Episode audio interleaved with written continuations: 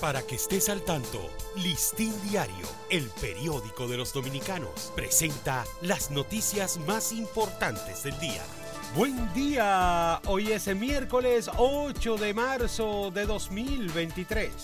El expresidente Leonel Fernández afirmó anoche que el discurso del presidente Luis Abinader el pasado 27 de febrero estuvo marcado por una actitud de autocomplacencia, de autoalabanza, en la que abundan las exageraciones, las manipulaciones estadísticas, las cifras fuera de contexto y las falacias pero no pudo exhibir realizaciones ni mejora real en la economía, los servicios y el bienestar colectivo. El actual estilo de vida está pasando factura a la población. Las cifras indican que la frecuencia de las enfermedades cardíacas y renales seguirá aumentando como consecuencia de los malos hábitos de la gente.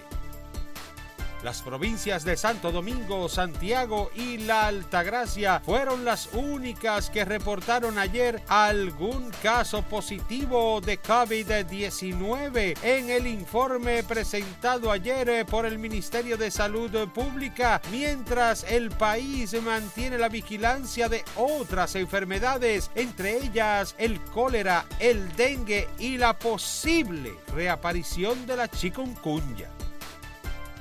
El doble parqueo en calles del Gran Santo Domingo parece ser un tema difícil de solucionar, aun cuando existe en zonas muy específicas de la demarcación el programa Parquéate Bien, implementado por el Instituto Nacional de Tránsito y Transporte Terrestre, Intran.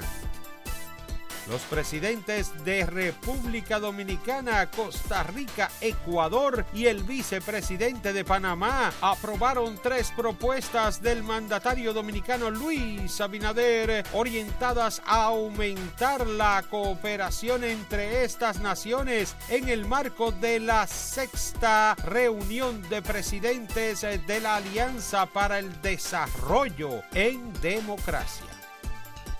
El Partido Revolucionario Dominicano PRD comunicó ayer eh, su decisión de abstenerse de participar en la reunión convocada por el gobierno para tratar la crisis de Haití.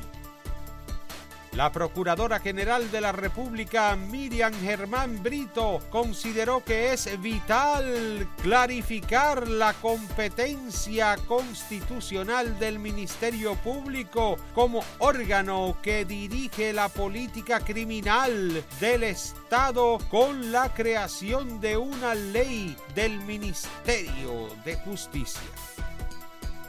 Fue inaugurada ayer eh, formalmente con el tradicional corte de cinta del stand de República Dominicana por el ministro de Turismo David Collado, empresarios, eh, representantes de los principales bancos dominicanos y hoteleros y la mirada de visitantes a esta edición de la Feria Internacional ITB Berlín 2023. Para ampliar esta y otras noticias, acceda a listindiario.com. Para Listín Diario, soy Dani León.